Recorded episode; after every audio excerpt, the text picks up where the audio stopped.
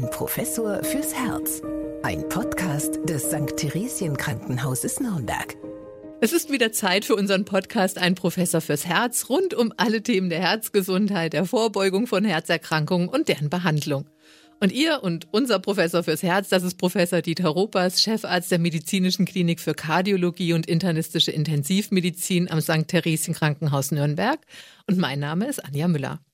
Ja, Herr Professor Ruppers, wir sind im Frühling angekommen. Äh, spüren Sie das auch? Haben Sie vielleicht sogar ein paar Frühlingsgefühle?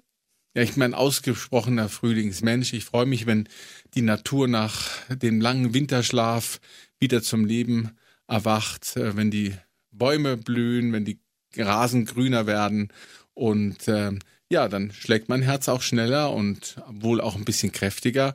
Und äh, das ist ja unser Thema heute, nämlich die Pulsaktivitäten, die Pulsfrequenz, alles, was es dazu äh, zu wissen gibt und alles, was wir daraus ablesen können.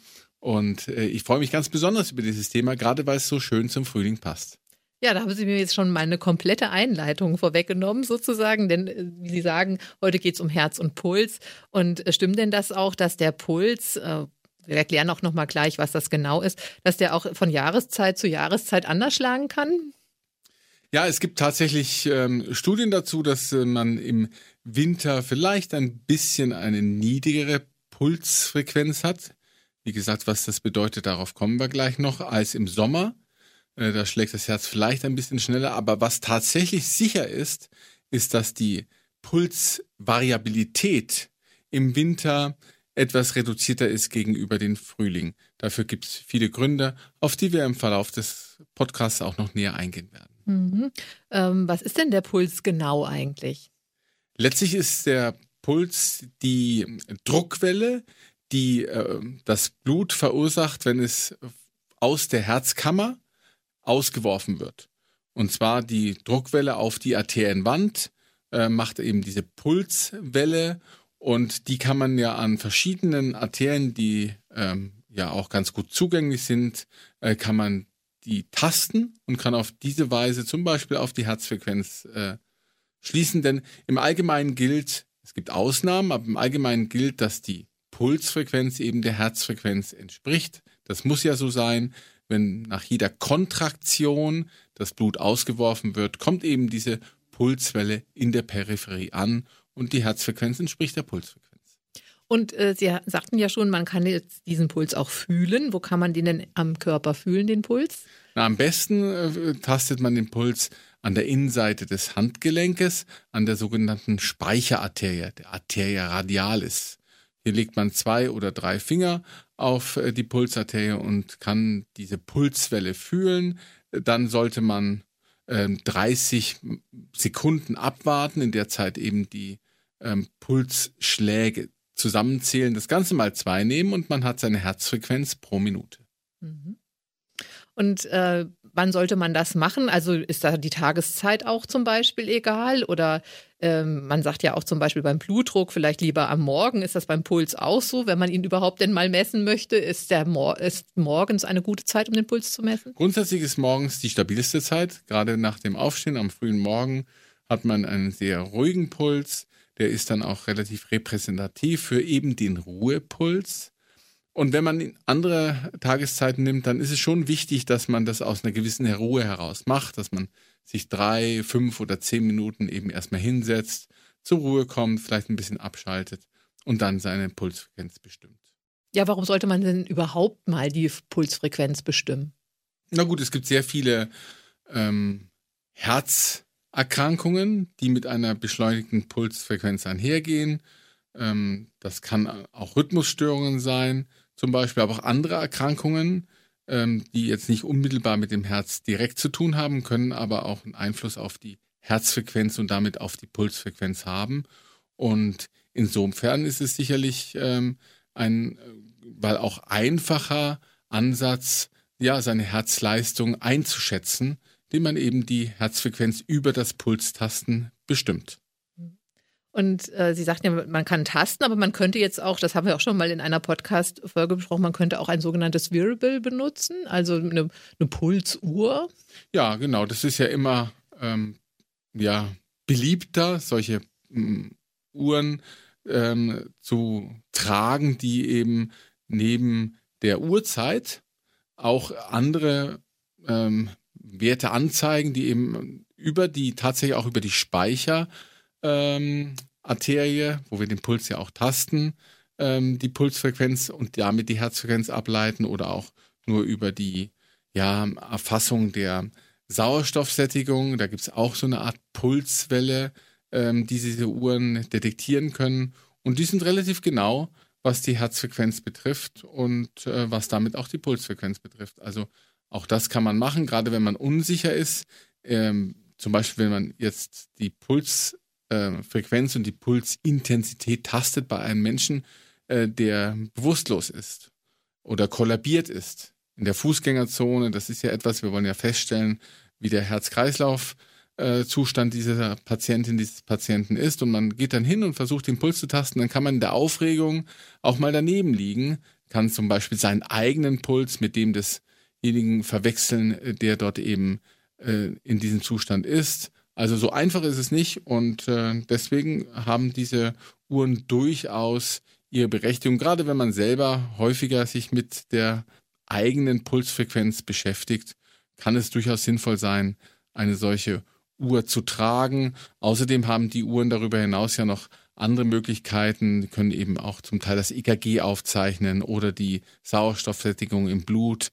Ähm, also da gibt es eine ganze Menge Möglichkeiten, die man da auch nutzen kann. Ich glaube, die Technik wird immer besser, immer zuverlässiger, immer schneller. Das kann man inzwischen auch äh, speichern und dann in Form von irgendwelchen Tabellen sich ausdrucken lassen. Also ganz interessant, wer ein bisschen technikaffin ist, ähm, der kann da sicherlich einiges rausholen an Informationen. Ja, aber welche Pulsfrequenzen wären denn jetzt überhaupt normal? Ja gut, im Allgemeinen ist es ja so, dass wir die Herzfrequenzbereich zwischen 60 und 100, das ist so das Normale äh, bei uns Menschen. Darunter spricht man ja von langsamen Herzfrequenzen, von Bradykarden Herzfrequenzen und darüber von beschleunigten Herzfrequenzen, also Tachykarden Herzfrequenzen. Bei der Pulsfrequenz sagt man aber im Grunde, im Alltag sollte man so ja zwischen 60 und 70 äh, Schläge pro Minute haben. Ähm, Frauen vielleicht etwas mehr als Männer, ähm, aber das ist so das Normale, ist der Bereich zwischen 60 und 80.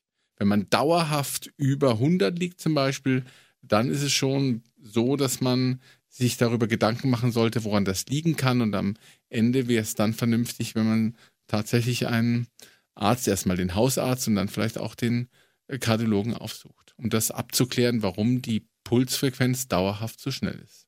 Warum haben dann äh, Frauen einen höheren Puls? Na, der Puls ist ja ein Parameter des sogenannten Herzzeitvolumens. Also das Herz ist ja ähm, unser Kraftwerk, unsere Pumpe, die das Blut, das sauerstoffreiche Blut im Körper verteilt. Und das sind ungefähr vier bis fünf Liter pro Minute. Das ist das sogenannte Herzzeitvolumen. Und das Herzzeitvolumen generiert sich aus dem Volumen, das die Herzkammer mit jedem einzelnen Herzschlag in den Körperkreislauf auswirft, mal der Herzfrequenz.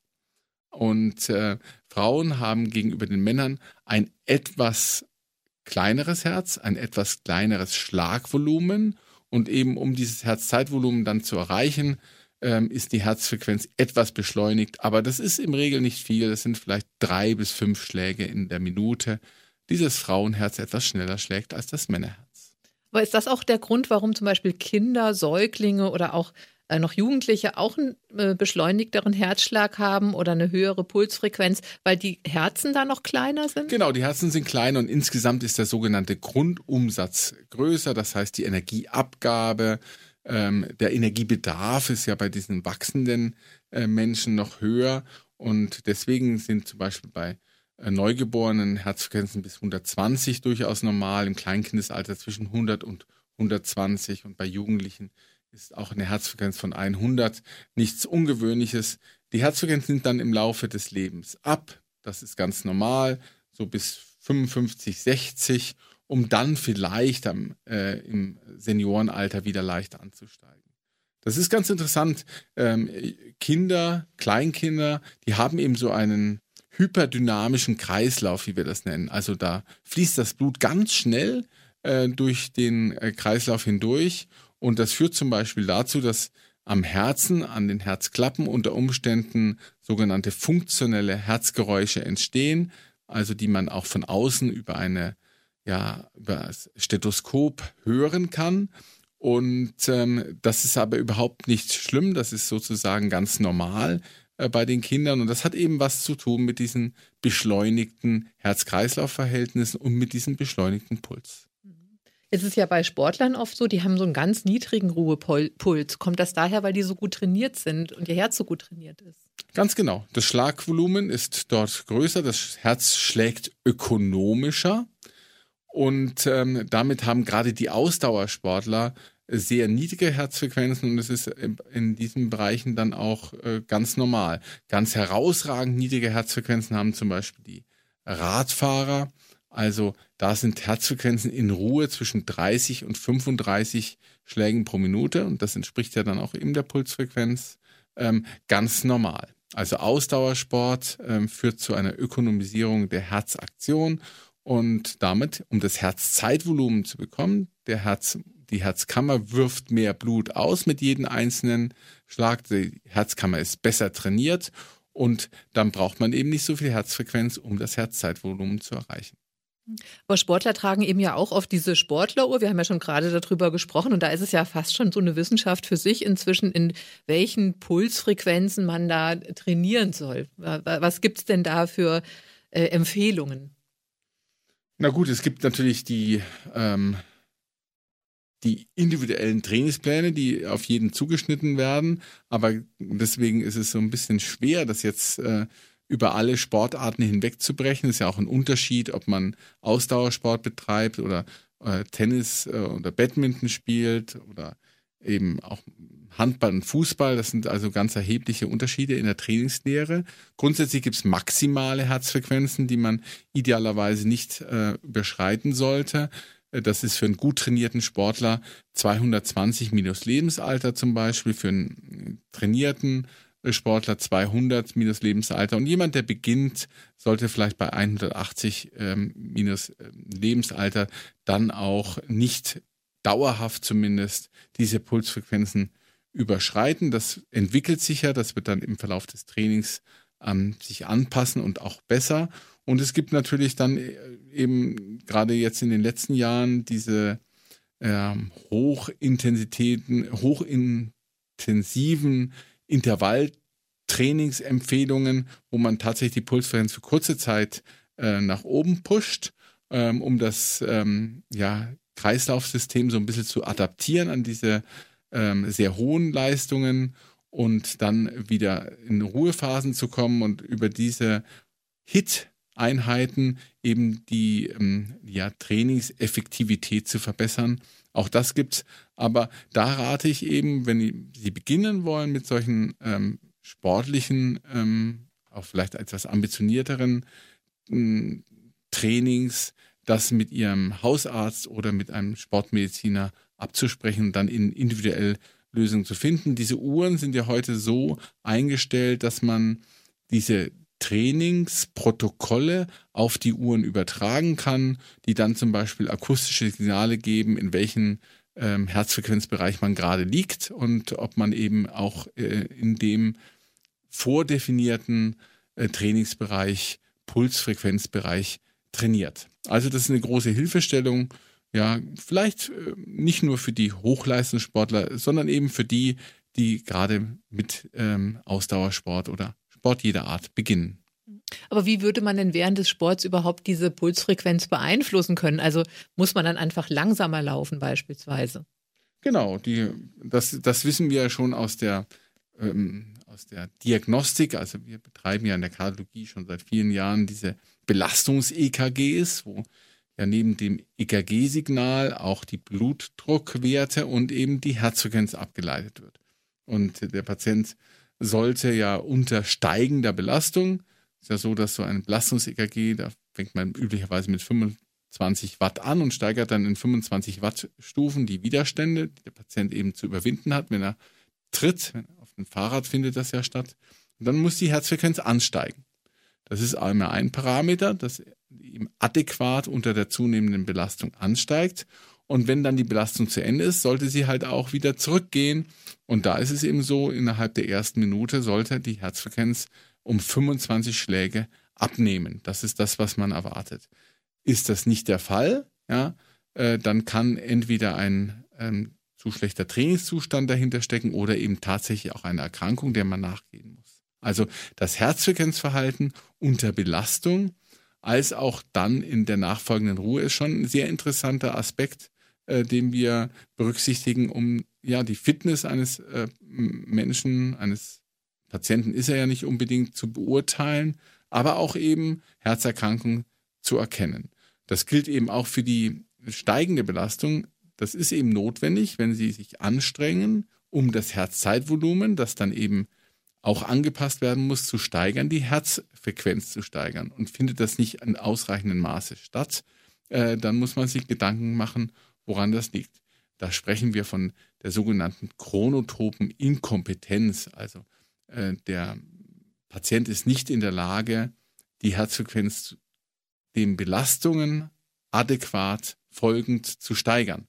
Und auch da muss man sich Gedanken machen, woran das liegt. Also so eine ähm, ja, systematische ähm, Belastungsuntersuchung gehört eigentlich zu jeder sportmedizinischen Untersuchung dazu, wo man eben guckt, wie ist Herzfrequenz und Blutdruckverhalten. Und manchmal wird das auch noch kombiniert mit einer Lungenfunktionsuntersuchung, dann nennt man das Spiroergometrie. Und dann kann man eben das Zusammenwirken zwischen Herz und Lungenkreislauf sehr, sehr gut beurteilen. Und gibt es eigentlich auch so etwas wie einen Maximalpuls? Also mehr Schläge schafft dann das Herz nicht. Ist sowas mal weltweit gemessen worden? Na, es gibt nur Empfehlungen zum Maximalpuls. Das sind die Grenzwerte, die ich Ihnen gerade genannt habe, also 220, 200 oder 180 minus, ähm, minus der, des Lebensalters. Es ist natürlich schon so, dass das Herz durchaus schneller schlagen kann.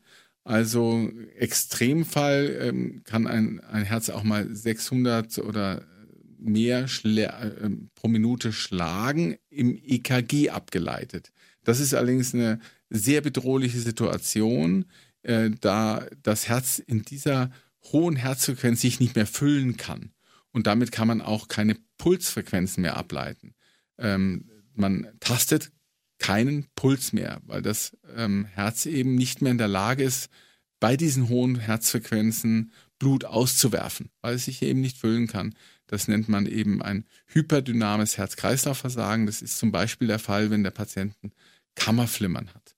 Und äh, damit ist es sehr gefährlich. Also ich denke, für, den, für einen Menschen bis 250 Schläge pro Minute äh, wird man das noch tasten können, wenn man so sensibel ist. Äh, dass man bei der Frequenz tatsächlich noch ähm, die Pulswellen ableiten kann. Aber darüber hinaus wird es nicht gehen, weil eben nicht jeder Herzschlag, den man im EKG erkennt, auch ausgeworfen wird. Also eine maximale Herzfrequenz, ähm, da müsste ich tatsächlich ähm, mal ins Netz schauen, was da beschrieben ist im Guinness Buch der Rekorde, mhm. aber macht eigentlich wenig Sinn. Ja, und es ist ja auch nicht wünschenswert. Also man wünscht sich ja eher einen niedrigen Ruhepuls. Und da habe ich gelesen, also, dass ähm, es einen Zusammenhang gibt zwischen dem Ruhepuls und der Lebenserwartung. Das haben Sie ja schon angedeutet, weil das Herz dann wahrscheinlich ähm, äh, ökonomischer schlägt. Also ja, ist ja ganz einfach. Es muss weniger arbeiten. Das ist mal die eine Seite der Medaille, weil es halt nicht so oft sich kontrahieren und wieder erschlaffen muss. Das heißt, es wird äh, geschont. Auf der anderen Seite ist das Herz auch aus vielen Gründen ja ein unfassbar einzigartiges Organ. Und was es eben unterscheidet von allen anderen Organen, die wir im Körper haben, ähm, die Versorgung des Blutes findet nicht in der Systole statt, also wenn das Blut äh, ausgeworfen wird, sondern in der Erschlaffungsphase. Es ist nämlich so, dass äh, Blut fließt mit sehr hoher Geschwindigkeit an den Abgängen der Herzkranzgefäße, die ja unmittelbar nach der Aortenklappe aus der Hauptschlagader entspringen, vorbei mit ja, zwei Meter pro Sekunde oder so. Und dann fließt ein Teil dieses sauerstoffreichen Blutes aber wieder zurück Richtung Herzen. Da sich die Aortenklappe aber geschlossen hat, kann das Blut nicht wieder zurück in die linke Herzkammer fließen, sondern wird gewissermaßen umgeleitet in die Abgänge der Herzkranzgefäße. Und die Herzkranzgefäße sind nun mal unsere Benzinleitungen des Herzens, die das Herz also selber mit sauerstoffreichem Blut versorgen. Und so findet eben die Blutversorgung in der Erschlaffungsphase, in der Diastole ähm, statt. Und jetzt muss man eben wissen, dass die Systole, also die Kontraktionsphase, die ist eigentlich irgendwie immer gleich lang. Ob das Herz jetzt schnell oder langsam schlägt, die ist immer gleich lang. Aber die Erschlaffungsphase wird umso länger, je langsamer der Puls ist. Und so haben wir also eine Schonung des Herzens auf der einen Seite, es muss weniger arbeiten, und auf der anderen Seite eine bessere Blutversorgung, wenn das Herz langsam schlägt. Also von zwei Seiten ein günstiger Effekt. Und so hat man sich eben auch mal Gedanken gemacht und hat das mal hinterfragt, wie ist das denn mit der Herzfrequenz und der Lebenserwartung bei den Säugetieren? Und hat eben festgestellt, dass so ähm, das Produkt aus Herzfrequenz und Lebenserwartung immer irgendwie gleich ist. Also ein afrikanischer Elefant zum Beispiel, der hat eine Herzfrequenz von 30 bis 35 Schlägen in der Minute und wird, wenn kein ähm, Wilderer vorbeikommt, ähm, ungefähr 70 Jahre alt. So lange läuft er ganz vergnügt durch seinen Dschungel. Und ähm, die Maus zum Beispiel, die hat eine Herzfrequenz von 600 pro Minute und die lebt eben dann nur drei äh, Jahre. Und dann haben wir auch ungefähr 2000, genauso wie bei dem Elefanten. Also das ist so die Theorie. Ähm, auch der Walfisch zum Beispiel im Meer, der hat eine sehr niedrige Herzfrequenz und wenn man ihn lässt, äh, dann wird er eben auch 70 Jahre alt. Jetzt fragt man sich natürlich, wie ist es beim Menschen mit seiner Herzfrequenz von 60 Schlägen pro Minute? Ähm, dann ähm, müsste die Lebenserwartung ja eine ganz andere sein. Hier spielen natürlich jetzt zivilisatorische Effekte eine Rolle, die bessere medizinische Versorgung, die uns so ein bisschen heraushebeln aus diesem Zusammenhang Herzfrequenz und Lebenserwartung. Aber im Grunde kann man grob sagen, dass es schon irgendwo stimmt. Und äh, könnte man das jetzt selbst auch äh, dauerhaft beeinflussen, diese Herzfrequenz? Also beispielsweise jetzt durch Ausdauersport, durch Meditation, Atemübungen, also sozusagen, dass man versucht, für sich selber künstlich, jetzt sage ich jetzt mal, diesen Herzschlag zu senken. Also grundsätzlich ist natürlich da der Ausdauersport am effektivsten. Wir hatten ja schon die Radfahrer genannt, das gilt aber auch für den nicht ganz so ambitionierten Sportler. Also man wird schon nach kurzer Zeit feststellen können, dass die Herzfrequenz äh, sinkt und auch die anderen Dinge, die Sie genannt haben, ähm, autonomes Training und äh, Verfahren zur Stressreduktion, aber auch Schlafhygiene führt dazu, dass äh, die Herzfrequenz äh, abnimmt. Und auch in der Kardiologie ist es ja wichtig für unsere Patienten, dass sie eine niedrige Herzfrequenz haben. Ich hatte ja schon darauf hingewiesen, die Versorgung des Herzens findet in der Diastole statt, die dann eben länger ist, wenn das Herz langsamer schlägt. Und so sind zum Beispiel Patienten mit Durchblutungsstörungen der Herzkranzgefäße ähm, auch immer ganz gerne mit einer beta-blockierenden Medikation unterwegs. Also die Beta-Blocker führen zu einer Reduktion der Herzfrequenz. Und genau das ist der Sinn. Ökonomisierung, also Schonung des Herzens, ist muss nicht mehr so viel arbeiten bei gleichzeitig verbesserter Durchblutung und damit, ja, wird man einfach älter. Mhm. Also ist sicher sinnvoll, wenn man einen Blick auf seine Herzfrequenz ähm, wirft und dann eben überlegt, wenn man tendenziell doch eher schneller ist, äh, insbesondere mit ähm, ja, regelmäßigem Training, die Herzfrequenz ähm, etwas nach unten zu führen.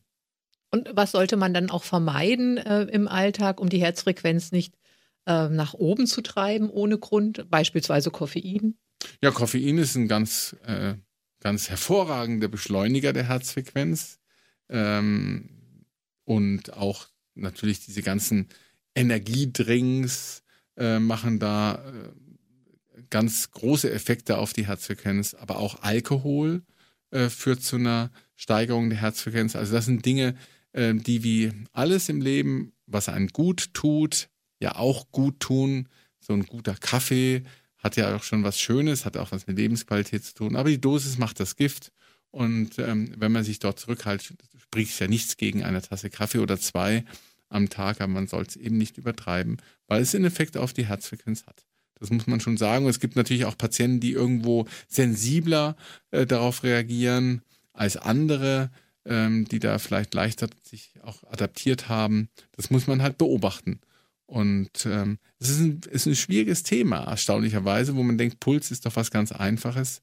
Aber tatsächlich, es gibt immer wieder Menschen, die haben äh, ja anlagebedingt hohe Pulsfrequenzen und ähm, ja, müssen sich da irgendwo adaptieren und ähm, das ist dann nicht so einfach oder aber auch vorübergehend. Wir haben öfter mal Patientinnen und Patienten, die eben berichten, dass sie früher immer äh, eigentlich langsame Pulsfrequenzen haben, jetzt ist er plötzlich gestiegen. Das kann auch mal lebenssituativ sein. Also wenn man zum Beispiel Sorgen hat, ähm, darunter schlecht schläft, auch das kann eine Rolle spielen.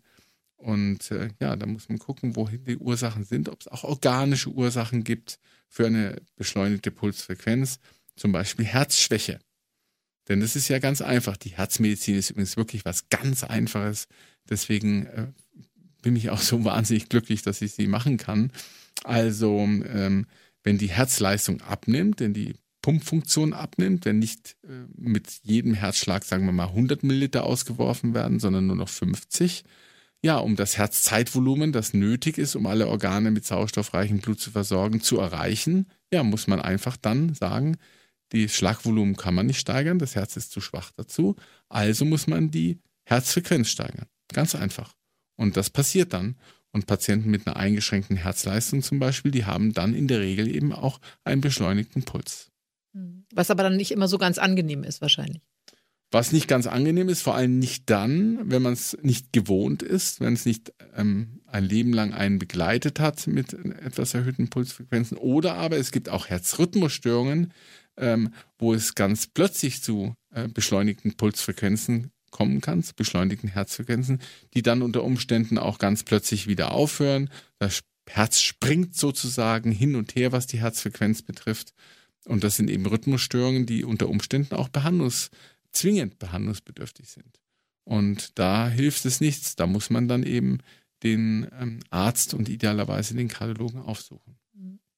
Also es lohnt sich mal, den Puls zu tasten. Unbedingt. Das können wir uns jetzt ja alle mal vornehmen, äh, jetzt für heute. Und dann nehmen wir uns ein Beispiel an dem Elefant im Dschungel und machen ganz, ganz gemütlich praktisch weiter. Ja, ich hoffe, wir waren mit unserem Thema buchstäblich am Puls der Zeit. Vielen Dank, Herr Professor Ruppers, für diese interessanten Informationen. Ja, wir freuen uns auf jeden Fall auf ein Wiederhören und ich freue mich auf ein Wiedersehen mit Ihnen, Herr Professor Ruppers. Und bis dahin von uns, für Sie von Herzen alles Gute. Ich freue mich auch und genießen Sie so wie ich den Frühling. Alles Gute bis dahin. Tschüss. Ein Professor fürs Herz. Ein Podcast des St. Theresien Krankenhauses Nürnberg.